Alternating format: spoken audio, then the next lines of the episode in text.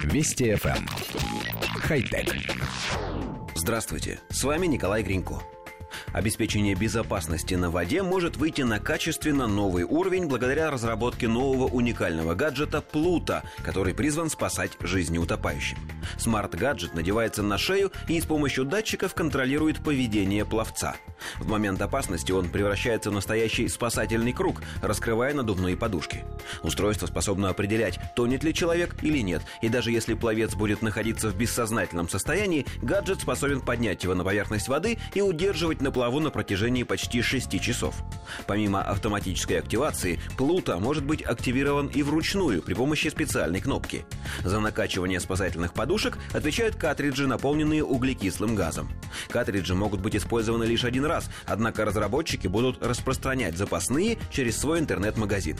На данный момент команда стартапа Плута организовала сбор средств на краудфандинговой платформе Kickstarter, где любой желающий может оформить предварительный заказ на гаджет по цене 55 долларов. Если проект достигнет стадии производства, устройство будет представлено в трех цветах. Коллектив редакции нашей программы поясняет.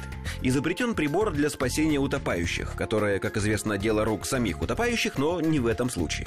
Прибор представляет собой довольно крупный пластиковый ошейник толщиной с садовый шланг. В передней, на грудной части ошейника, расположен блок, в котором закреплены два баллончика с углекислым газом. В ободе ошейника сложены две пластиковые подушки, которые и надуваются газом из баллончиков. Подушки всплывают и вытаскивают за собой незадачливого купальщика. Тут, во-первых, не очень понятно, как именно устройство определяет, что человек тонет. Если по датчику глубины, то как понять, не нырнул ли туда человек по собственной воле?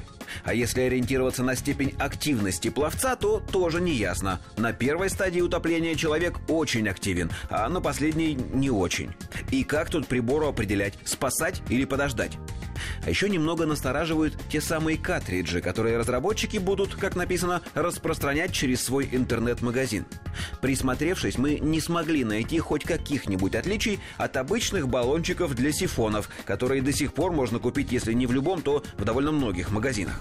Не может же быть так, что весь проект затеян только для того, чтобы продавать пользователям в три дорога эти самые баллончики. Хотя... Вести FM хай-тек.